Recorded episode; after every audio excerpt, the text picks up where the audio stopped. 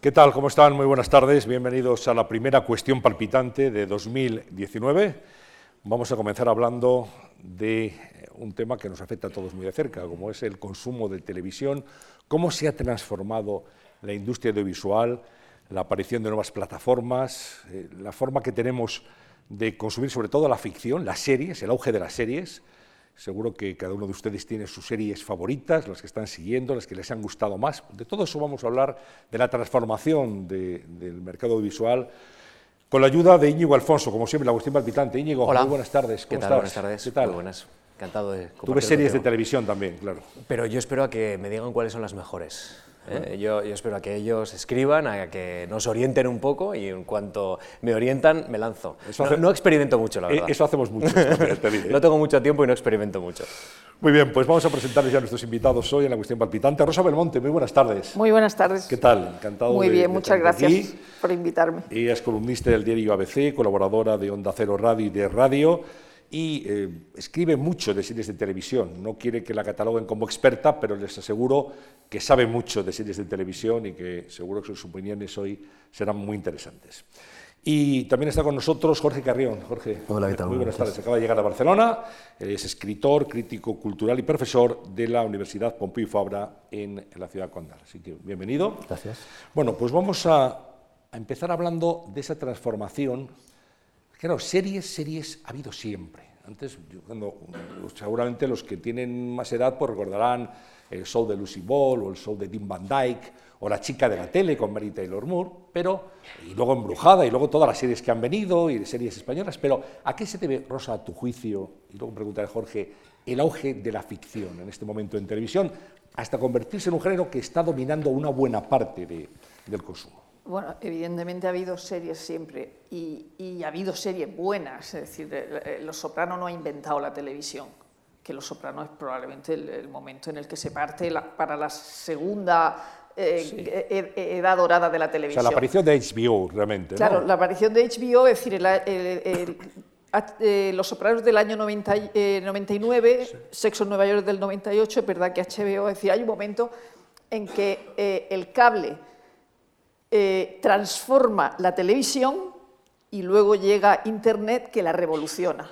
Es decir, eso, eso es evidente y esa es la razón por la que ahora vemos muchas más series. Es porque las podemos ver cuando nos dé la gana y porque hay muchísima más oferta.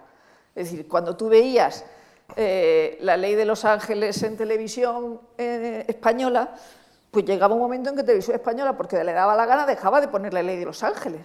Es decir, eh, eh, nunca vimos el final de la ley de Los Ángeles en, televisión española. Luego la compró Antena 3, pero, poniéndola como a las 3 de la mañana y ni siquiera tengo muy claro que llegara a, a- poner el final. Es decir, ahora es o, Battlestar Galactica o, Babylon 5, es decir, había series que te ponían y te quitaban cuando les daba la gana. Es decir, eso, ese, ese, el espectador ya no se enfrenta a, ese mandonismo de- de la televisión. Eh, siempre ha habido buenas series de televisión, pero es verdad que se produce un cambio en el año 81. En el año 81 eh, se estrena Hill Street, eh, Canción triste de Hill Street se llamó aquí, que era un título horrible para Hill Street Blues, pero claro, blues era policía y triste, y aquí optaron por triste. Y en el año 81, eh, Hill Street, es verdad que el mismo año que se estrena Dinastía, que, no tiene ningún, que, que aunque nos gustara igualmente no, no- no tenía los componentes de Hill Street, se, plantean múltiples hilos argumentales en Hill Street cosa que no veía el espectador cuando veía Starkey Hatch o Colombo. Es decir, aquí hay muchos hilos argumentales, muchos personajes principales, no solo dos. Eh, se inicia el drama serio en la televisión con, con Hill Street. Sin Hill Street, en el año 81, de creación de Steven Bocco, que plantea una profundidad narrativa y una profundidad de contenido, es decir, las dos cosas. Sin Hill Street no habría existido Los Sopranos, no habría existido Perdidos, no habría existido Urgencias, no habrían existido las series posteriores. Es decir, se, plantean nuevas narrativas y al principio el espectador se siente confuso porque, porque no, no entiende las cosas, aunque el sargento, cuando decía que yo lleven cuidado ahí fuera, planteaba los- las cosas que iban a saber en el, en el episodio. Cuando llega el ala oeste, un episodio empieza. eh, ¿Has visto la entrevista? ¿Has visto la entrevista? ¿Has visto la entrevista? Y el espectador no sabe de qué demonios están hablando. pero ya lleva mucho entrenamiento viendo eh, televisiones con hilos narrativos, con estructuras narrativas distintas y ya ha aprendido mucho a ver la televisión. Y ahora tiene, eh, o dispone de una serie de televisión, de una cantidad de series de televisión como el tío Gilito, el dinero en, el, en, el, en, la piscina. Es decir, no podemos ver tanta, tanta televisión, pero sí, la podemos ver cuando queramos. Por otro lado, es decir, es una cosa paradójica, no la podemos ver, pero, pero la tenemos para verla. Yo diría que, que, que, tienes toda la razón y que si ampliamos el foco, eh, yo diría que el ser humano es un ser eh, no solo adicto a la ficción, sino a la serialidad. Es decir, durante, yo diría que milenios, eh, la relación del ser humano con la religión fue serial, ¿no? la Biblia se puede leer como una gran serie, donde pasan muchas cosas, ¿no? el Nuevo Testamento particularmente con un protagonista muy magnético y un gran, un gran influencer, ¿no? Eh, digamos, pero después de una gran época de la humanidad en la cual la religión monopoliza los relatos, en la modernidad, a partir del Quijote, digamos, o Montaigne, hay un gran género que va a vehicular el consumo de ficción, que es la novela, que en el 19 inventa un mecanismo narrativo, el folletín, que funciona por entregas y que va a educar a las personas en esa necesidad de un nuevo capítulo, una nueva entrega de, esa ficción. Y de hecho hay anécdotas, por ejemplo, Charles Dickens cuando publicaba una novela nueva que era publicada por entregas, en Nueva York se creaban colas esperando el barco que venía de Inglaterra con el nuevo capítulo, la nueva parte de la ficción de Charles Dickens. En el siglo XX la serialidad pasa al cine y ahí tenemos a James Bond o tenemos a Cantinflas o tenemos a, Charlotte o tenemos a Star Wars, y en el siglo XXI yo diría que el formato de la serialidad por excelencia obviamente es la, la televisión serializada eh, o fragmentada en la que vivimos. Y en efecto hay un momento eh, clave con, con, Hill Street Blues, que antes ha tenido como prólogos con, por ejemplo, The Kingdom de Lars von Trier, que después tendrá eh, con David Lynch otro tipo de, elaboración, pero el Big Bang ¿no? Eh, del fenómeno es en el 99 con Los Soprano en televisión por cable, con The West Wing, el ala oeste de la Casa Blanca, en televisión pública, en abierto, y con Gran Hermano, que comentábamos antes, ¿no? que nace el formato Gran Hermano Big Brother en ese mismo año. De modo que la telerrealidad y la teleficción van a eh, convertirse en protagónicas del siglo XXI. Después nace las redes sociales, Facebook eh, sobre todo provoca el fenómeno eh, perdidos y ahora en los últimos dos años con Amazon y con Netflix entramos en otra fase en, el cual, en la cual ya es una cuestión masiva, ¿no?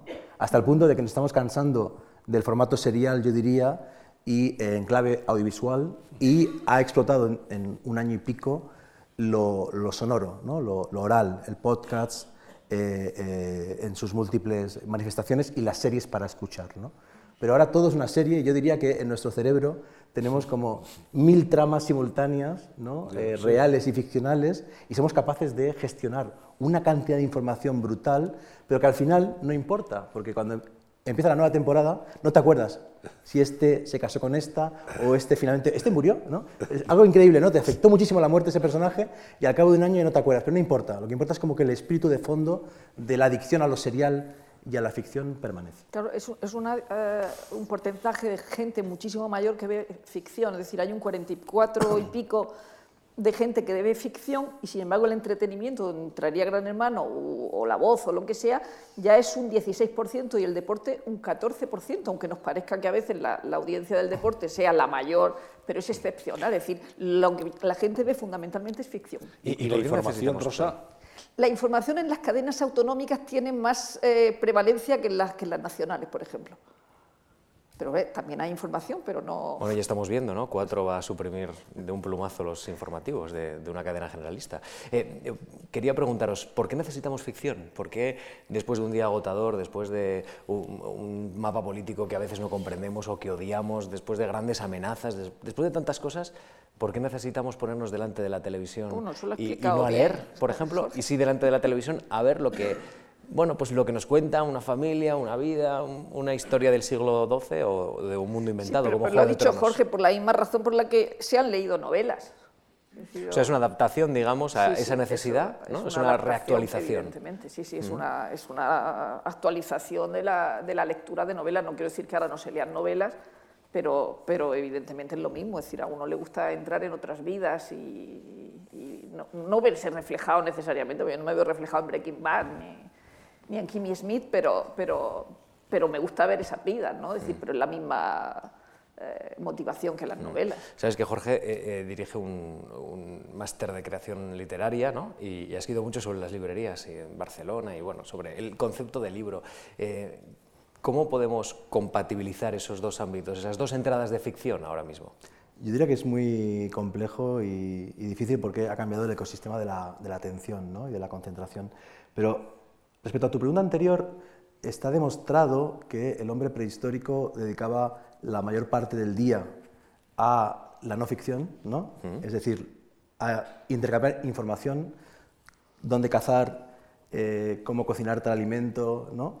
y la noche era el espacio de la magia, del ritual, del cuento o de la pintura eh, rupestre. ¿no? Un poco, ahora el esquema es parecido, ¿no? de día todavía informativo o Twitter o redes sociales para informarnos, la red social por la cual más gente consume no ficción, información, es eh, WhatsApp. Uh -huh. eh, nos fiamos sobre todo de lo que nos cuentan o nos llega por WhatsApp. Y eh, en la noche estamos en el reino de, de Netflix, básicamente, y, y otras, y otras plataformas. ¿no? En, el, en, la comunidad virtual, yo me acuerdo con mi familia, era muy importante el viernes, supongo que también en, en, en tu caso, el 1, 2, 3. ¿No? Porque claro, había dos canales en casa. En mi caso empezaba con Con 8 basta. Con 8 basta. Antes. Eh, entonces quedábamos los cuatro para ver el 1-2-3, después de cenar eh, la pizza del viernes. Era muy importante y recuerdo con mucho cariño esa, esa imagen. ¿no? Ahora, evidentemente, eso no existe, no hay un encontrarse alrededor de un único electrodoméstico, una única pantalla. Eh, cada cual en, en su casa comparte eh, una pantalla o no con otra persona, porque consume un tipo de producto distinto, pero en cambio esa familia, eh, ese reunirse alrededor de, de, una, de un acto ritual, uh -huh. lo compartes con otra gente. ¿no? Entonces, eh, la segunda pantalla es importantísima porque estás con el móvil viendo en Twitter o en Facebook o por WhatsApp eh, los comentarios de lo que estás viendo en el iPad o en el ordenador. Fíjate lo que dice una de, una de, las grandes jefas de ficción de, de, una cadena de televisión, dice éxito en Twitter, eh, descalabro seguro. Sí, claro, porque hay demasiada una serie. Eh, atención desviada. ¿no? Entonces, vamos al tema de la, de la atención. Eh, nos cuesta mucho leer de noche libros porque significa desconectarte. Creo que es importante desconectarse, creo que es importante encontrar tus rutinas de la, de la desconexión, pero sí que es verdad que en términos de pareja, de familia, de amistad, la eh, pantalla ha ocupado ese espacio, de modo que la lectura en papel tiene que ver con otros espacios como por ejemplo las librerías. Yo cuando me preguntan en los libreros qué recomiendo, yo recomiendo que no haya wifi en una librería, porque tú vas a la librería para desconectarte, ya tienes internet en todas las demás esferas de tu vida cotidiana, ¿no? De modo que yo creo que tiene que ver eso, con la conexión y con la sí. desconexión. So, sobre lo de reunirse para ver la televisión, eh, hay una cosa que se ve sobre los nuevos consumos televisivos, es eh, en The Good Wife, en la serie The Good Wife de, lo, de los King, eh, también se ve en The Good Fight, pero especialmente en The Good Fight, tú no ves a nadie viendo la televisión. Y sin embargo está todo el mundo todo el rato viendo la televisión, es decir, porque están viendo noticias sobre, el, eh, sobre ellos mismos, pero la están viendo en el, en el ordenador. Dice, jamás ves a nadie con una, con una pantalla de televisión viendo la televisión, pero todo el rato están viendo la televisión sí. y eso tiene mucho que ver, porque es verdad que The Good, que The Good Wife eh, era muy anticipativa con respecto a todo, es decir, era, eh, retrataba el momento actual, pero también era anticipativa. Y en, ese, en, ese, en esa serie se ve perfectamente cómo es el consumo de televisión actualmente, es decir, con tu pantalla. Claro, pero es que es un fenómeno muy curioso que se dio con la radio antes, fíjate, Rosa mm. y Jorge. En los años 40 te cuentan, nos contaban nuestros abuelos, cómo se reunía la familia en torno a ese viejo y gran aparato de radio de válvulas que se calentaba y ahí se escuchaban las noticias, el parte, o se escuchaba Cabalgata fin de semana de Bobby de Glané, o El criminal nunca gana, o los seriales, que en ese momento eran radiofónicos, no televisivos. La evolución de la tecnología y la aparición del transistor hace que se fragmenten las audiencias y que cada miembro de la familia pueda escuchar lo que quiera.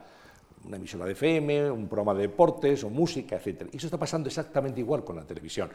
Somos de una generación, lo ponemos que estamos aquí, que de pequeños hemos estado efectivamente los viernes por la noche en todo el 1, 2, 3, y los miércoles con otro programa y los lunes con otro. La familia se reunía y decían, a ver qué echan. Ahora ya no es a ver qué echan, es a ver qué quiero ver yo. Y, y, eso, esa implementación lleva a que se pueda ver en el ordenador, la televisión, en la tablet o en el móvil. También la ficción, porque la ficción se consume mucho en el móvil, con lo cual estamos ante un fenómeno de esas pantallas grandes, grandes planos, con la fotografía muy cuidada, ahora para ver una pantalla muy pequeña que debe ser una pesadilla para los directores. Sí, pero eso, el, cambio ese fundamental se produce eh, cuando empiezan los años 2000, es decir, piensa la gente, van a desaparecer las networks, las cadenas generalistas, y, solo tenían enfrente a HBO, ¿eh? de momento hasta 2002 que FX eh, estrena The Shield, y, AMC con Mad Men llegaría mucho detrás, después solo tenían a, HBO. solo tenían... Pero en ese momento no te podías imaginar cómo iba a influir Internet en la televisión. Es decir, se, preveía que iba a haber un gran avance, pero no se sabía. Es decir, es que podemos recordar que el primer iPod es de 2001, 2001 es hace dos días y nos parece un, elemento dinosaurico.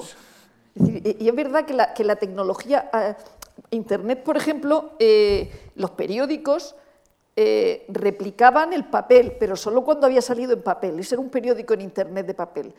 Eh, Dutch Report a finales de los 90 se encargó del escándalo Levinsky, pero hasta 2005 con el Huffington Post no existe ese medio de, de, información de, Internet. Es decir, que, uno no sabía qué iba a pasar con Internet y hemos acabado con la televisión en el bolsillo, es decir, lo que dices del móvil. Es decir, no es que, no es que, haya avanzado, es que tenemos la televisión en el móvil. Es que yo ahora mismo puedo coger el móvil, abrir la aplicación de Movistar y ver la tele, no, no ver vídeos bajo, o sea, televisión bajo demanda, es decir, ver un episodio de, Blacklist. No, no, puedo ver ahora mismo lo que están poniendo en Telecinco porque puedo ver la televisión, que es lo que me parece importante, mucho más que, el vídeo bajo demanda. Claro. Yo diría que, aparte de eso, hay un tema muy, muy interesante que es que también las redes sociales se articulan en modo de series. ¿no? Si tú entras en Instagram, tienes una serie de fotografías y si entras en un perfil de Instagram, tienes otra serie de fotografías y Facebook y Twitter funcionan del mismo modo, ¿no? con la misma lógica, lo cual es eh, increíble e interesantísimo porque además cada medio, cada plataforma compite para que no te vayas de la plataforma. ¿no? El algoritmo de Facebook eh, te penaliza si pones un link, te premia si pones una foto, porque Facebook quiere que sigas en Facebook, no que con el link te vayas a la web del país o te vayas a leer eh, un artículo de, de Wikipedia. Y Netflix, cuando acaba tu programa, tu serie, automáticamente te carga el siguiente capítulo, no de un modo ingenuo, sino porque quiere que sigas en Netflix. Y cuando acaba la serie te dice, como te ha gustado esta serie, te recomendamos esta, esta, esta, esta y esta. ¿Por qué? Porque no quieren que salgas de Netflix. De modo que hay una competencia feroz entre las plataformas para generar una ilusión, una esfera de monopolio eh, brutal. ¿no? Yo vivía en Estados Unidos en el 2005, era socio de Netflix y entraba en el ordenador, eh, ponía una lista de lo que quería ver y me llegaba por correo el DVD y tenía unos días y podía después con un sobre devolver el DVD y me llegaba otro. Podía tener cuatro máximo en casa. También en el 2005 en Chicago me hice, entré, o sea, me, abrí mi perfil de, de, Facebook y compré, la única vez que lo he hecho en mi vida, en Amazon me compré un ordenador. ¿no? Y 14 años después, Amazon tiene el monopolio de la logística eh, no, de no, de los libros, porque Amazon realmente no es una librería, ni mucho menos. Venden pizzas, venden drones, venden tuercas, venden cualquier cosa. Tiene el monopolio de la logística. Facebook tiene el monopolio de la amistad o de las relaciones sociales.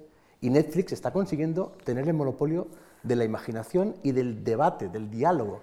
Lo que ha pasado este último mes con eh, Bandersnatch, con A Ciegas, ahora con... Eh, con el, a ordenar, ¿no? en orden, Maricondo. Maricondo. Cada semana Netflix consigue monopolizar la conversación. Eso es realmente histórico y alucinante y da un poco de miedo. Mm. Sí, sí, bueno, y además ahora mismo Netflix, eh, eh, con respecto a Roma eh, y, a otras Netflix va estrenó el año pasado 86 películas y en el año 2019 va a estrenar 90. Es decir, es que ni Disney ni Warner ni Universal van a estrenar todas Es juntas que no son distribuidores, películas. son productoras Ya son también, productoras, se claro. han comprado un estudio en Alburquerque. Es decir, eh, producen más que nada. Es decir, la próxima película de Martin Scorsese, Scorsese. con Robert De Niro de Irishman Es es de de, Netflix. Es decir, la próxima de Isabel Coixet, la de las señoras estas que se casaron, es de Netflix. Es decir, que, que buscan ese prestigio también. Es decir, luego tienen muchísima basura, incluida Mericondo, o sea, tienen mucha basura en su catálogo. Pero es verdad que generan, que generan mucha, mucha controversia, no teniendo nada distinto de lo que pueda tener HBO. Es decir, en el momento, eh, al principio sí.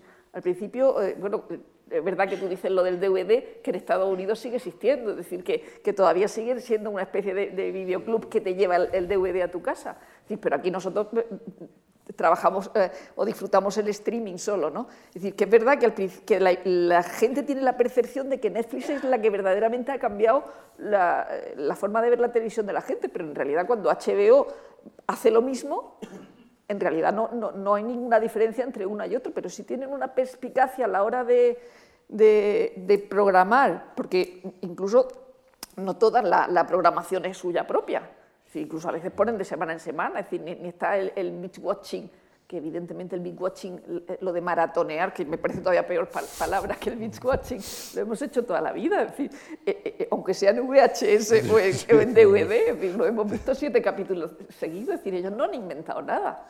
Es decir, sí que empezaron con la distribución y el streaming, y, pero luego otras plataformas lo han hecho también, pero es verdad que tienen, aparte de la producción cinematográfica, que me parece importante por- porque se están comiendo a las majors, eh, la producción propia han tenido mucho ojo. Es decir, ellos empezaron con House of Cards en el 2013, eh, Orange is the New Black, eh, hicieron la, la temporada esa suelta que retomaron de Arrested Development, pero, pero aquí, aquí, por ejemplo, House of Cards no la pudieron estrenar porque la tenía Movistar, porque como no estaba Netflix todavía, tenían los derechos en Movistar, pero es verdad que han tenido mucho ojo. Sí, pero también es verdad que el catálogo es inmenso y hay mucha basura. Y llevan también otros contenidos, como Sí, David sí, Letterman, ¿no? cuando hacen, no necesitan presentación, un programa de sí, sí, sí, entrevistas, sí. o sea que están saliéndose de la ficción para entrar en Bueno, y luego el, terrenos, el ¿no? true crime, que es ahora mismo el. eh, o sea, es, es tan absurdo lo del true crime, lo de, lo de la serialización que, que decía Jorge.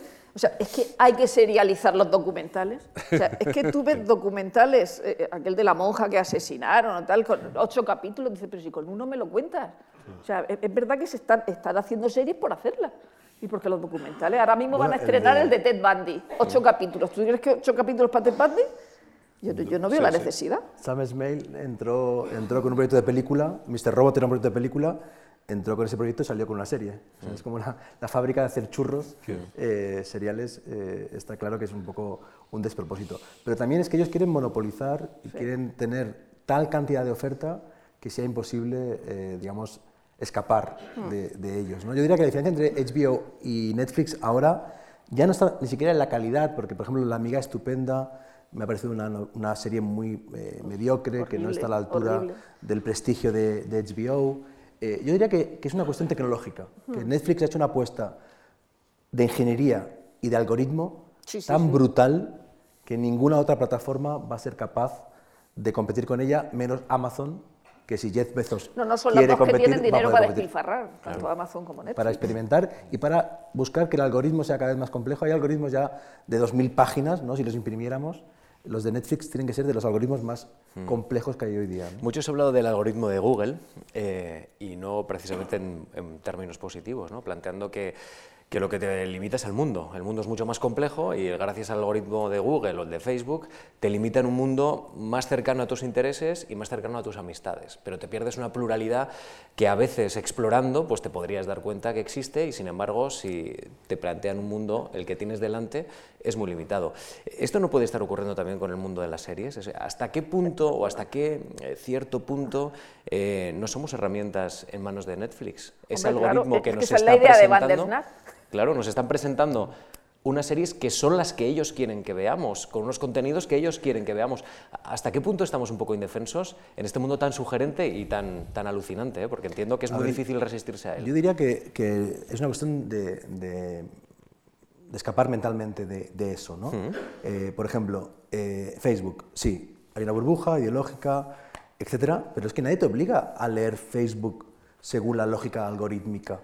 Tú puedes poner en el buscador de Facebook el nombre de tu amigo, de tu padre, de tu hermano, de tu eh, exnovia y buscarla. Tú puedes leer Facebook como leías los blogs. ¿Por qué no, no lo hacemos? Por pereza. Y en Netflix nadie te obliga a seguir el menú Netflix. Tú pones en Netflix sexo, guerra, Rusia, Corea, y automáticamente te salen 20 series o películas que tienen que ver con eso de un modo u otro. En todas las plataformas hay opciones de búsqueda individual y una cierta libertad. De modo que es una cuestión de eh, formación de un nuevo tipo de lector o de consumidor en un nuevo tipo de paradigma. Y ahí el problema tiene que ver con la escuela, tiene que ver con la sociedad, tiene que ver con... Y tiene que ver con los prescriptores, gente que te recomienda de alguna manera y que, te justamente agite, ¿no? ¿no? vas a buscar un prescriptor si estás esperando que Facebook te lo enseñe. Hmm. Tienes que buscar tú al prescriptor, ir a ver qué recomienda, por un lado. Y por otro lado, muy vinculado con, con esto, eh, Netflix está estudiando en tiempo real todo lo que hacemos en su plataforma.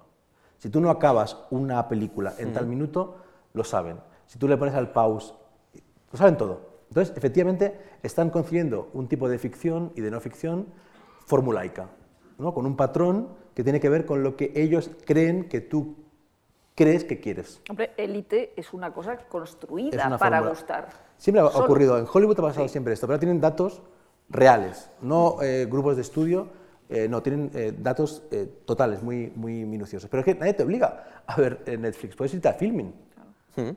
¿No? o puedes ir al cine de tu barrio o a la filmoteca o puedes... Eh, es que tienes una libertad infinita para ser muy feliz. ¿no? De modo que, tiene que tienes que expandir tus límites y buscar esa felicidad salvo, en todo tipo de productos. Salvo, Jorge, que tengas que comentar la serie con tus colegas, que es la de Netflix, y salvo que necesites ver Netflix porque es muy barato, la verdad. Es, pues tiene unos precios, cambia amigos. ¿no? unos precios insuperables. Es que a, a, veces la comunidad también te obliga de alguna manera a entrar en un, en un ámbito que, bueno, que, bueno, tiene Pero es verdad que la prensa también tiene mucha culpa, es decir, con esto, con, con series o con libros. Es decir, eh, si a ti no te ponen en el periódico o, o en lo que tú lees esa serie, tú no sabes que existe esa serie. Claro. Yo me acabo de enterar esta mañana leyendo el blog de Fuera de Serie de, de, que va a estrenar el 1 de febrero Netflix una serie creada por Amy Powler. Es que no tenía ni idea y me enteré esta mañana, es decir, porque no había salido en ningún sitio. Es que Netflix es tan protagonista hasta en los subtítulos. Quiero decir, es omnipresente. Ya, ya. Pero no sé, si, si, si, si, no te enseñan lo que hay, es imposible que tú... Bueno, es verdad que empieza uno a brujulear por Netflix claro, claro. y acaba en cualquier cosa disparatada de la que jamás había oído hablar. Yo no sé, una, una, una inflación de contenidos, sí, claramente. No, no, ese, ¿no? Sí. Me gustaría que, que, habláramos de, de, la, de, de, la, ficción nacional también, que echemos una mirada pues en España, aquí ha habido series también toda la vida de Dios, toda la vida, no sé, podemos recordar Anillos de Oro y podemos recordar otras series que hemos visto. Hay un punto que no es el Hill Street, pero eh, es farmacia de guardia en Antena 3. Pero por la, la, industria. Por la industria. A partir de ahí, de Antonio Mercero, hay que reconocérselo, eso es un fenómeno. Después llega Globomedia con Médico de Familia, la primera serie en donde aparecen todos los miembros de una familia, absolutamente todos, los abuelos, los padres, los hijos, está, es una serie dirigida a todo el mundo. Los Serrano, que es la primera serie de una familia, digamos, eh, no, no, habitual, ¿no? Eh, y a partir de ahí, Globomedia crea un estilo y luego llega Bambú y crea otro estilo. Y ahora nos hemos encontrado con series como Velvet o como Las chicas del cable, que está en Netflix, o La casa de papel, que es un fenómeno mucho más reciente, que está triunfando en todo el mundo. Es decir, la ficción nacional también se ha puesto las pilas. Sí, es verdad que con eh, Farmacia de Guardia y con, eh, y con Médico de Familia y con Globomedia, es decir, empieza una industria que no existía en la televisión. Es decir, en, con, en con la esas, televisión, con esas tramas Claro, en la televisión española hay series fantásticas, por no, por no hablar de Jaime de Armiñán en los años 60, es decir, Jaime de Armiñán es un maestro en los años 60 sí, y, luego y luego y Chicho Ibáñez Serrador, pero es verdad que la industria esa empieza en los 90, aunque en los, en los 80 hayamos visto Teresa de Jesús y hayamos visto Los gozos y las sombras, que son insuperables, pero era cine. Claro, o sea, aparte de ser miniseries, no sí. ser series, era, era cine. Es verdad que Anillos de Oro sí que ya han dado Anillos de Oro y Segunda Enseñanza, todo eso ya, ya es más serializado, pero, pero, es verdad que la, que la industria empieza con, con uh, Antena 13 y Telecinco con farmacia de guardia y con médico de familia, eh, aunque no nos guste no, o, o deje de gustarnos. Es decir, pero es verdad que luego llega Bambú, que el primer, el primer, eh, eh, lo primero fracaso. de Bambú es un fracaso que es desaparecida en, te, sí, en, televisión española. española. Y es lo mejor que ha hecho Bambú hasta, hasta Fariña, sin ninguna duda. Es decir, que lo del éxito es una cosa y, y luego la otra es, es la calidad. Eh, es verdad que el propio bambú ha demostrado que puede hacer fariña, pero ¿con qué vende? Con Velvet. Es decir, porque el hecho de que haga las chicas del cable en, eh, en Netflix es porque a Netflix le ha gustado Velvet. Es decir, cuando, cuando Netflix va a hacer la primera, hacer la primer, el primer casting, digamos, entre productores españoles, entre creadores españoles, allí se le presentan con unas ideas absolutamente estrambóticas. Y ellos eligen, eligen las chicas del cable porque era Velvet, que era lo que a ellos les había gustado.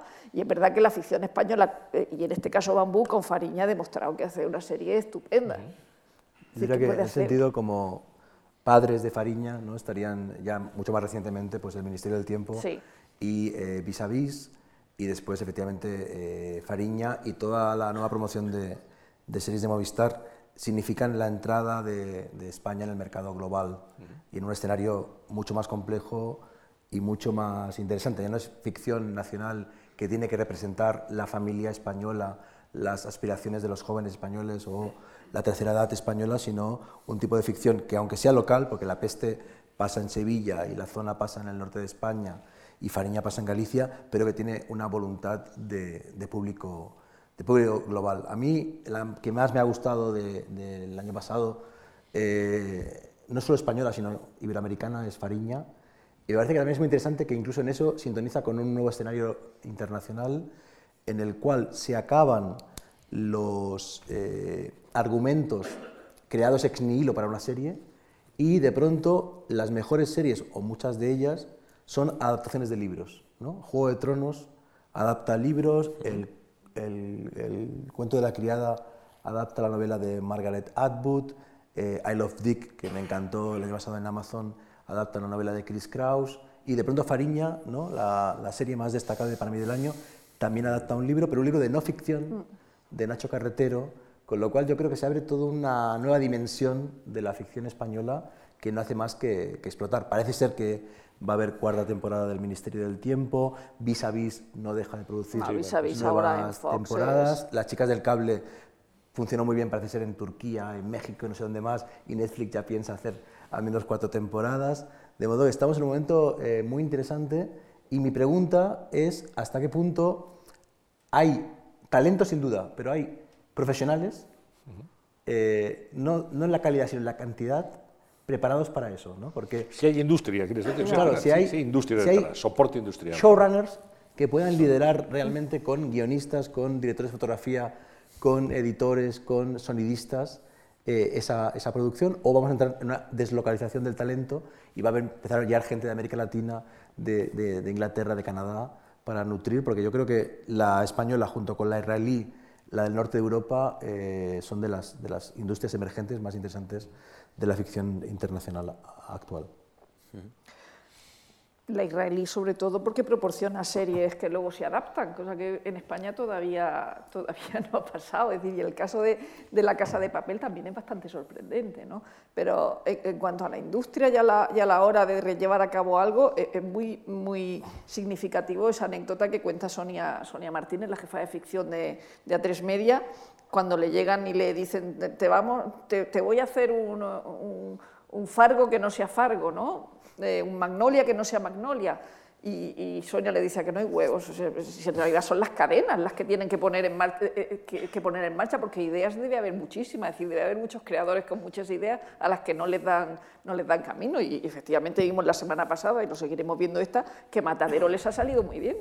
De momento el primer capítulo, es decir, que, sí, que, sí, que te recuerda a Fargo, sí que te recuerda a Magnolia, pero luego por otro lado es muy española, es decir, que hay un tipo de serie, el Ministerio del Tiempo ha citado Jorge, que son muy españolas, que no, que, no, no, no, se pueden hacer en otros sitios. es, decir, el misterio del tiempo, la que se avecina, que a mí me parece una serie magnífica, así dentro, dentro de la comedia, y Matadero son las tres españolísimas. Dentro de esta industria que, que oye, que, va adelante, aunque sea con cuatro cañas, porque es verdad que todavía no... Nos falta mucho todavía. Esto es como decía Fernando Fernando, me dice, yo no sé qué no nos pasa a los españoles que no sabemos hacer cine. Pues lo mismo pasará con la televisión. bueno, ya nos, van reconociendo ya los valores. haremos unas cuantas buenas películas y unas cuantas buenas series. Esto significa, Rosa y Jorge, que la televisión tiene, tiene futuro tal y como está. Es decir, durante mucho tiempo se planteó que que el vídeo iba a matar a la estrella de la radio, ¿no? Y eso no ocurrió. La radio sigue su camino, el vídeo sigue su camino.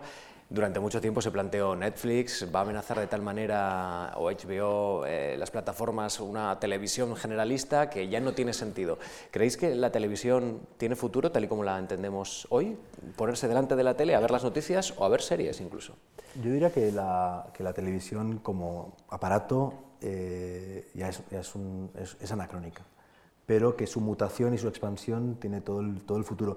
Yo diría que estamos en un momento de la, de la historia de la humanidad en que el mito del progreso ¿no? y del, del, incremento del beneficio del mercado ya ha sido puesto en, cuestión y que por tanto es estúpido pensar que la industria del libro va a seguir creciendo igual que la industria del cine al modo eh, clásico, pero lo que no para de crecer es la gente educada, eh, afortunadamente. ¿no? En, en, el mundo cada vez hay más gente que sabe leer, cada vez hay más gente que puede entender eh, ficción compleja, de modo que cada vez hay más consumo cultural.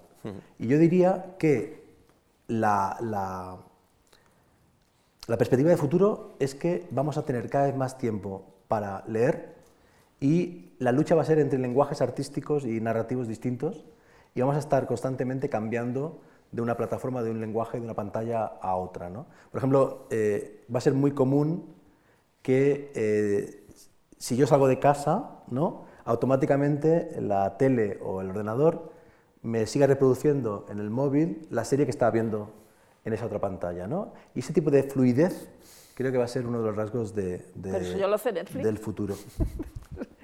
tienes que tú activarlo y... Sí, no, porque dice automáticamente. Yo me voy de mi casa viendo una serie, abro el móvil y dice, seguir viendo para Rosa. Tú eres, un caso ya. Tú eres del futuro. Vienes del futuro. Oye, y luego quería plantearos la transformación de algunos géneros que han sido clásicos en la ficción. Estoy pensando en Televisa, en los culebrones. Aquí hemos consumido muchos culebrones de Televisa, todos los de Delia Fiallo, que fueron un éxito casi todos eso, ellos. de, Bene, de Benevisión. De Benevisión, en este caso. De, Aunque ya sea cubano. Y, y luego. Eh, hemos visto, por ejemplo, la transformación en la Casa de las Flores, que ha sido un fenómeno este año pasado, que es un culebrón absolutamente casi almodovariano, digamos, ¿no? O Luis Miguel. Entonces, empieza a transformarse la forma de hacer ficción también en América Latina, pensando en la producción televisiva de habla hispana. Es que la gente también quiere ver cosas sencillas, ¿eh? no quiere ver solo Breaking Bad y Los Sopranos, e incluso el detective cantante, porque volvemos a que siempre se han hecho buenas televisiones, eh, buenas series, incluso raras, antes de, esta segunda era de, dorada de la televisión. Pero la telenovela, yo es que no le veo que, vaya a acabar, es verdad, es verdad. Se, ha transformado. Claro, es decir, yo ahora cuando, cuando, cuando la gente se, escandalizaba con eso de los, de los subtítulos de Roma, yo digo, vosotros no habéis visto telenovelas ni Acapulco Shore, digo, porque si tú ves, si ves María Mercedes, por un lado, eh, en aquella época, o Los ricos también lloran, y ahora ves Acapulco Shore, donde hablan mal, o sea, que donde ya te sabes también los tacos, es decir, tú, entiendes perfectamente lo que dicen en Roma, es decir, que, el lenguaje de la, de, la de, la telenovela nos ha enseñado mucho. Es decir, tanto las mexicanas como las venezolanas, como las colombianas, que colombianas hemos visto menos. Es verdad que La Casa de las Flores es una, no me gusta decirlo, pero una vuelta de tuerca a la, a la telenovela clásica, pero es una comedia. es, una comedia es una comedia simplemente, es decir, que no, que tiene gracia y, y, ya está. Y Luis Miguel, es decir, yo, yo recuerdo amigas mías que no han visto, no veían en su vida una telenovela, o que es fundamentalmente, que me parece más importante, no escucharían jamás a Luis Miguel, que, que veían la serie y que todos los días comentaban la serie, es decir, pues gente que lee a Tolstoy, ¿eh? estoy hablando de, y es verdad que el fenómeno Luis Miguel ha sido muy importante y el fenómeno de la Casa de las Flores también, es decir, y ese es un, un mercado inmenso, es decir, cuando vas a Estados Unidos, eh, pone la, televisión del hotel, o sea, yo siempre me quedo enganchada a alguna novela de esas de, de, Univisión, porque, no, la, no, la, había visto y me quedo enganchada. O sea, que yo creo que ese, que ese lenguaje sencillo, pero ya mejorado en el caso de Luis Miguel o en el caso de La Casa de las Flores, va a seguir existiendo y, la, y hay público para ver telenovelas. Y al mismo tiempo las propias culturas latinoamericanas están desarrollando series de alta calidad porque es muy importante también narrarse a ellas mismas, ¿no? Eh, hay toda una serie de series, perdón por la redundancia, de eh, Estados Unidos sobre América Latina. Estados Unidos nos ha contado la historia de narcotráfico en Colombia, en Narcos. Estados Unidos nos ha contado la frontera con México en Breaking Bad, en Friday Night Lights, en tantas otras, de modo que es importante que Colombia o México se cuenten a sí mismas. ¿no? Ahí eh, El Chapo ha sido una serie importante en términos históricos y correcta. Eh, el Chapo Guzmán contado por los mexicanos, no por los norteamericanos, y eh, yo diría que eso va a ir, va a ir creciendo. también está todo el fenómeno del el HBO local, que no es lo mismo producir en Europa. Ayer empecé a ver eh, Success, que realmente está muy bien, la serie de HBO Balcanes. Eh, aquí Patria se estrena eh, pronto, ya está en rodaje, y en, en, Argentina se rodó El Jardín de Bronce, que está bastante bien. De modo que hay todo un fenómeno ¿no? de cómo lo global y lo local están dialogando para redefinir los géneros tradicionales. Y Luis Miguel, el efecto más interesante que tuvo fue que relanzó a Luis Miguel. ¿no? O sea que de pronto va a haber otros eh, personajes, otros artistas que van a entender que en el siglo XXI el modo de eh, sintonizar con nuevas audiencias pasa por ese tipo de... Ya, pero también hicieron José José y no enganchó tanto, porque era una serie distinta, es decir, primero era muy, muy larga y luego no tenía la gracia de Luis Miguel. Y con respecto a Narcos, Colombia también hizo El Patrón del Mal, que a mucha gente le gusta mucho más que, Narcos. Que narcos. Sabes que no estamos hablando de. Hemos, nos hemos referido a las industrias culturales, ¿no? Y no estamos hablando nada del videojuego, que en España es muy potente y también tiene algo que ver con el ámbito de la revolución audiovisual, porque, porque es a través de la pantalla donde, donde uno puede, em, digamos, interactuar y puede jugar, ¿no? Eh, estableciendo también una conexión con las historias y la propia capacidad de crear un itinerario, que es también algo que estamos viendo en Netflix, por ejemplo, en un, en un reportaje o, podemos en, una, en un capítulo totalmente interactivo ¿De qué manera eh, la retórica del videojuego también puede servir a la ficción o puede ayudarnos también a entender lo que está viviendo eh, el, espectador cuando se acerca a una serie? Esto es fundamental. En, eh, The Good Wife y en Ray Donovan, los adolescentes solo ven YouTube, no ven televisión. Es muy importante pensar que esa generación que se ha formado con YouTube y que de mayor no quiere ser Messi ni Cristiano Ronaldo, quiere ser youtuber, quiere ser el Rubius, esa generación ya ha llegado a la madurez y quiere ver series que tengan que ver con esa lógica, con esa eh, retórica, y yo creo que es natural esa hibridación. Y ahí llega Bandersnatch como un capítulo eh, histórico, porque el capítulo te puede gustar más o menos, las, para mí la historia es de las más flojas de Black Mirror. Vamos a explicar que, porque igual hay, hay, algunos que no saben de qué estamos hablando. Bandersnatch es un capítulo de Black Mirror especial en el cual tú estás viendo el capítulo y te aparecen de vez en cuando dos opciones y puedes elegir entre que el personaje haga una cosa o haga otra. De modo que vas bifurcando el relato hasta construir una historia distinta en clave de elige tu propia aventura, las novelas de los años 80, eh, que bueno, tiene, tiene mucha gracia, tiene mucho interés. Pero yo destacaría dos cosas de Bandersnatch, o tres cosas. Una, que efectivamente tematiza el videojuego, porque la historia tiene que ver con la creación de un videojuego, y adapta la lógica del videojuego como un primer paso hacia algo más complejo, más interesante que va a ocurrir en el futuro. Dos, Bandersnatch te convierte a ti en personaje. Eres como una especie de dios de ese mundo junto con eh, Netflix, con lo cual lleva a un extremo increíble una premisa de la tercera edad de la televisión desde Lo Soprano, que es el personaje oscuro. La televisión actual es bastante nihilista, por eso me gusta tanto Mrs. Maisel, porque es luminosa, porque es fresca, porque cree en la humanidad, en el humor, en la familia, en el arte. Y en cambio, en el resto de series, la mayoría, por ejemplo, Narcos o Los Soprano, eso no, no ocurre. En Bandersnatch, tú eres el malo, tú eres el monstruo. Y eso me parece muy brillante. Y por último, Bandersnatch consigue algo increíble, que no lo he pensado hasta, hasta ahora, que es que tú estás viendo la tele y estás viendo Twitter o WhatsApp o de vez en cuando miras tu email, y estás siempre entre dos pantallas, ¿no? Bandersnatch consigue algo increíble, que es fundir las dos pantallas. No hay más remedio que estar viendo Bandersnatch, porque cada X minutos te piden que mm. actúes, no puedes estar... Y eso es lo que el videojuego consigue. Antes hablábamos de la concentración. El libro ya no consigue que te concentres. El videojuego te tiene hiperconcentrado. Con el videojuego no hay plan B. ¿no? Y yo creo que la televisión, en esa lucha por atención que antes comentaba, tiene que conseguir fundir la segunda pantalla en la pantalla principal. Rosa, ¿qué opinas? Bueno, el, el videojuego también está, tan conectado está con Bandersnatch, es decir, porque estamos, está contando y, tengo, y tiene mucha razón Jorge, es decir, que la historia no es gran cosa, pero, es decir, que, la, que lo peculiar está en, en, dar el mando al espectador o, o, creer el espectador que tiene el mando. Eh, el videojuego y la... Hay, hay, un libro muy interesante de hace, de hace unos años que, que demostraba o, llegaba a la conclusión de que lo que creíamos que nos estaba haciendo idiotas era lo que nos estaba haciendo inteligentes, y era la cultura basura, es decir, y eran los videojuegos, es decir, eh, eh, la gente adquiere habilidades jugando a los videojuegos, y la televisión esta que parte del, del, año 81 con Hill Street, donde, donde el espectador se tiene que, que estrujar eh, el cerebro para, para, entender las cosas que le están contando. Entonces, sí que creo que hay una, una gran relación entre el videojuego y la televisión y, que, y también creo que hay mucha gente que solo juega videojuegos y no ve la televisión. Es decir, no, no, ya no solo los jóvenes que, que, quieren ser youtubers, sino hay gente que solo está con el Fortnite mm. decir, y, no, y, no, y no ve la televisión.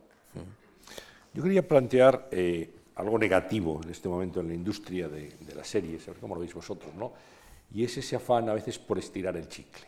Por, hay series que ya resultan poco cargantes, porque es una nueva temporada y te preguntas, ¿para qué? Estoy pensando en Homeland, por ejemplo, cómo empezó Homeland y cómo ha terminado, o The Affair, que era una experiencia bien interesante, con dos puntos de vista absolutamente distintos. Un capítulo, digamos, con, contando lo mismo dos veces, ¿no? según los protagonistas, pero ya hay una última temporada que parece que sobra, sobra también la, la penúltima. Eh, Narcos México ya no sorprende tanto como sorprendía Narcos, es decir, no hay esa tentación de la industria de estirar y estirar hacer temporadas que puedan producir un hartazgo en el espectador. Sí. Primero la, la, la tentación de hacer lo mismo siempre de repetir, si esto ha funcionado, vamos a hacerlo otra vez. Esa es una cuestión. Luego está esa, esa expresión de la, de la, televisión americana, que es saltar el tiburón, que es el momento en que la serie ya debería haberse claro. acabado. Y luego siempre se dice que una, la quinta temporada es la que, la, que, la que debe cortar. Sabemos que muchas series han acabado después. Es decir, luego puede no gustarte el final, no gustarte el final de Los, de los Sopranos, por ejemplo. Pero, no sé, ahora mismo ha empezado la sexta temporada de Blacklist pues yo la veo tan fresca como la primera. Es decir, que es verdad que, que, que, hay, que hay, series que, sí, que aguantan y otras que, que no. aguantan y otras que no. Es decir, que no, no, no, es una cosa generalizada. Es verdad que a veces dicen, bueno, Anatomía de Grey, por ejemplo. Es, decir, es que lo de Anatomía de Grey con Shonda Rhimes es una cosa como increíble. Es decir, que, que sigue y sigue, eh, que es una, una, una... Ahora ella ha fichado por Netflix, pero esta sigue estando en una cadena generalista, en una network, ¿no? Y sigue y sigue. Es decir, pero, pero, pero ¿cuándo se va a acabar Anatomía de Grey? Y sin embargo siguen viéndola. Es decir, que, que, bueno, que cuando se acabe pues dejarás de verla, pero, pero, pero es verdad que no, que, no, que no todas se agotan. Es decir, algunas sí se agotan ya en la primera temporada. De hecho, en The Blacklist, eh, yo me acuerdo que cuando empezó hubo críticas que decían, pero bueno, con estos rompecabezas y estos giros y, esta, y, y estas tramas, esto no puede durar más de una o dos temporadas y estamos en la sexta y sigue, y sigue sí, tan fresco. Yo hace unos años publiqué una novela que se llama Los Muertos, que es una serie de televisión que se llama Los Muertos y que es una obra de arte. Y la premisa es que eso no es así. Es decir, para la industria norteamericana, las series no son arte. Las series son dinero. Y mientras den dinero, se renuevan en nuevas temporadas que sigan dando dinero. Y cuando dejen de dar dinero, ya veremos qué hacemos con ese producto. De modo que apelo otra vez a la libertad y al placer del, del espectador. Nadie te obliga a ver la nueva temporada de Homeland puedes dejarla en medio de un capítulo. ¿no? no tienes que pensar en ningún momento que le debes nada a Homeland ni a esa historia, porque además ese personaje ha sido creado para generar dinero y placer. Cuando te deja de generar placer a ti, te olvidas del personaje y lo suplantas por otro personaje.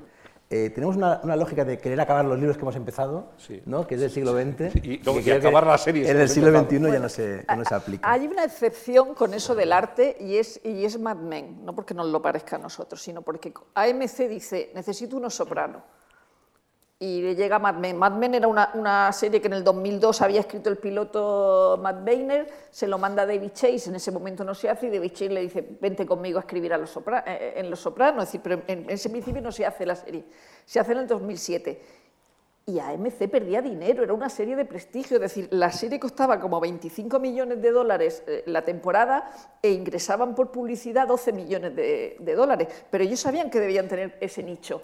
Y luego, luego fueron recompensados, es decir, no solo en, en suscriptores, sino con The Walking Dead. Es decir, The Walking Dead es la primera serie que compite en audiencia con las networks. Es decir, eh, nosotros hemos hecho 20.000 artículos sobre Mad Men que no se correspondían, nosotros aquí en España y los críticos en Estados Unidos, que no se correspondían con la audiencia de Mad Men. Es decir, era una serie de prestigio. Y lo mismo Los Sopranos. pero The Walking Dead es la primera que redefine ya la importancia del cable con respecto a las networks. Es decir, por la audiencia, porque competía con las networks. Ya, pero cuando hablo de arte me refiero a que Matthew Weiner no escribe una línea de diálogo si no tiene un contrato ah, y varios cientos de eh, miles de dólares por cada escena en su cuenta corriente. ¿no? La única, el único caso que tengo documentado de, obra de arte en televisión, en el sentido de artista, que trabaja por amor al arte, eh, aparte de David Lynch, que es un, es un extraterrestre eh, y no forma parte de este mundo, que de hecho David Lynch el otro día, cuando la gente comentaba en Twitter lo de Bandersnatch, tenía que estar flipando, ¿no? porque eh, todas sus series y películas tienen que ver con tramas alternativas que no se entienden, que no cierran, con... no era interactiva eh, físicamente, pero sí mentalmente. ¿no? Pero me refiero a que eh, esa serie que, digo es, The Wire. ¿no? En The Wire están escribiendo guion de la segunda temporada cuando todavía no hay renovación y no está claro que se vaya a hacer. Es la única vez que yo he documentado de un creador que siente eh, que eso es arte y está trabajando por amor al arte para que la obra sea perfecta. Por eso The Wire es perfecto. Y en el capítulo 1 hay una maqueta de un barco y en el capítulo 10 hay un barco que sale por el puerto y en el capítulo 13 hay un taladro que después se corresponde con un eco visual y hay una maraña cristalizada de referentes y de metáforas bien trabadas. Pero en general es una renovación constante para hacer, para hacer hucha. Pero ya sabes lo que decía García, se lo dijo Ángeles González Sinde en una entrevista, dice, yo al tercer día estaba ya más harto del sofá en el descampado. Vamos a ver qué preguntas nos han llegado, Íñigo. Sí, tenemos algunas. Por ejemplo, Joan Martí de, sí, Joan Martí de Barcelona plantea que reflexionemos alrededor de la figura del spoiler, eh, esa, esa figura tan odiada por parte de muchos ciudadanos. me parece una idiotez soberana. Es decir, vamos a ver, es que no puedo decir yo aquí que Madame Bovary se tira al tren. O sea, pues, haber leído. O sea, es que yo, no puedo no decir eso. Si, si, necesito decir esa cosa, decir yo, yo creo que el spoiler, lo que no se puede hacer es contar algo antes de que se emita. Hmm. Pero una vez que se ha emitido regularmente, es decir, en el sitio donde se emita, es decir, tú puedes hablar de lo que te dé la gana, es decir, no estar disculpándote continuamente de que vas a destripar algo. O sea, pero es verdad que acabamos diciéndolo y a partir de ahora voy a destripar pero, pero, es una especie de talibanismo absurdo de la televisión. Decir, mm. yo qué culpa tengo, pero, pero, yo solo recuerdo no de ahora, sino de hace mil años con urgencia. Es decir, yo hacía una columna de urgencia y entonces algún compañero me decía, ¡ah, ya me ha reventado el capítulo que lo tenía grabado! Agua fiestas. Cuando teníamos grabado las cosas en VHS. o sea, que, no es cosa de ahora, que es de toda la vida. ¿no? Pero a mí me parece un talibanismo que no estoy dispuesta a... Y muchas veces además como que el espectador no está informado y cree que realmente ese personaje muere porque el destino o el karma, y no, fue porque ese actor consiguió un papel en otra serie, dejó la serie y había que matarlo, lo matan en un accidente de coche. Eh, de modo que tú estás descifrando qué, eh, la trama que en realidad ha sido eh, provocada por un factor externo, yo creo que efectivamente es una especie como de superstición. Y además, muy a menudo, entre que lees en Twitter el supuesto spoiler y que ves el capítulo, ya te has olvidado que que ha muerto. Y finalmente, en una buena obra, lo que importa es cómo muere y cómo ocurre y no el, el qué, que es casi siempre secundario. yo me acuerdo cuando, ¿os acordáis cuando el Real Madrid ganaba la Copa de la UEFA y hacía aquella remontada que no lo emitían en directo en televisión, sino luego en diferido? O sea, yo recuerdo que te lo grababas y, o sea, o no, esperabas a verlo y ibas como sin oír a, nadie, así que no te enterara y luego lo veías en diferido como si lo estuviera viendo en directo. esto de, que yo no pueda contar un episodio, hacer análisis de un episodio, es que me parece... Isabel Juan de Málaga eh, nos plantea de qué manera la, nueva narración audiovisual que vemos en las series eh, está afectando también a la manera en la que consumimos información o nos cuentan información. ¿Veis algún tipo de trasvase pregunta entre cómo se construye una serie y cómo se construye también el relato informativo? Yo creo que sí que las, eh, interferencias y transferencias son, son, constantes. En una época, por ejemplo, en Blue Bloods, eh, que ahora ya va por la temporada 9, creo. En la temporada 1, todos los días, por la noche, los protagonistas, que eran policías de varias generaciones, cenaban Sí, juntos. siguen cenando. ¿Siguen cenando? Sí. Con Tom Selleck. Sí, ¿no? con Tom Selleck de padre y entonces jefe de la policía hay- de Nueva York. Eh. Tom Selleck, que ya es un abuelete venerable, eh, sigue en activo, eh, y era como el moderador de la tertulia. Entonces había uno de derechas, uno de izquierdas, uno inocente. Yo creo que ahí la ficción incorporaba el espacio de la televisión de tertulia, ¿no?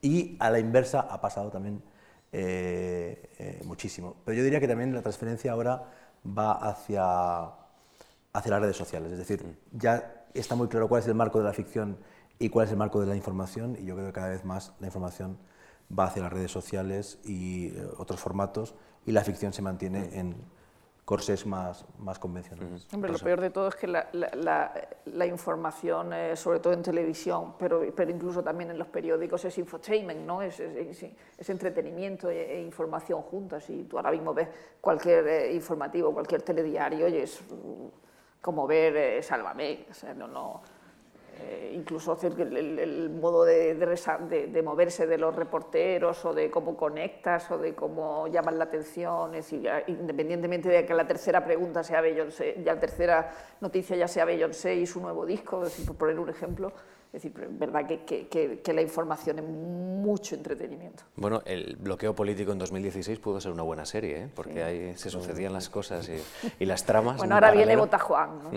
Eso es. Yo diría que, que- Una, una Sí, más, sí, sí, sí, tenemos una más. más, perdón. Yo diría que el storytelling se ha impuesto ¿no? como paradigma, desde las conferencias TED hasta el telediario, pasando por cualquier tipo de película o serie de ficción, eh, lo, que, lo que importa supuestamente es seducir al, que escucha, al que lee, al que, al que mira, ¿no? y eso tiene muchas virtudes, pero también muchos riesgos.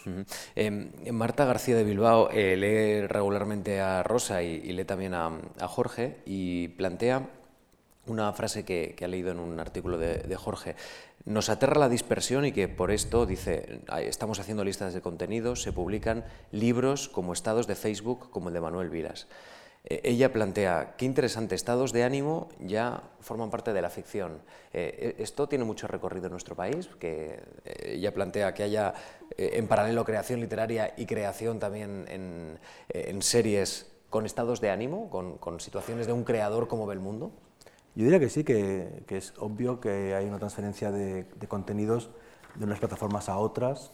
Desde que Twitter inventó el hilo hace poco, unos meses, eh, no ha habido tiempo, pero probablemente ya hay libros que son hilos de Twitter convertidos en ensayos o en, o en cuentos y recopilados en un libro. Yo creo que lo que importa es que hagamos lo que hagamos, acabamos pensando siempre en el formato libro.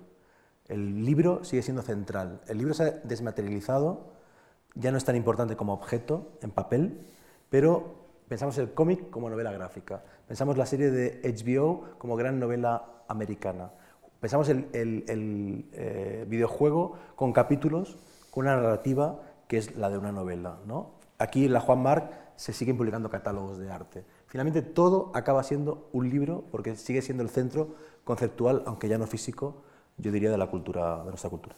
Rosa. No sé, creo que has citado a Manuel Vilas, ¿no? Supongo que por Ordesa. Ordesa. Claro.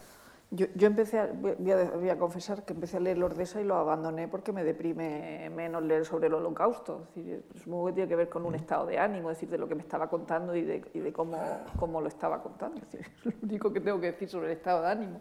Que, no, que, no, Que creo que no era estado de ánimo, sino que era estado de Facebook. Ah. Es un- libro de Manuel Vilas que son sus estados de Facebook Ah. Ah, sí. eh, publicados en formato eh, de libro.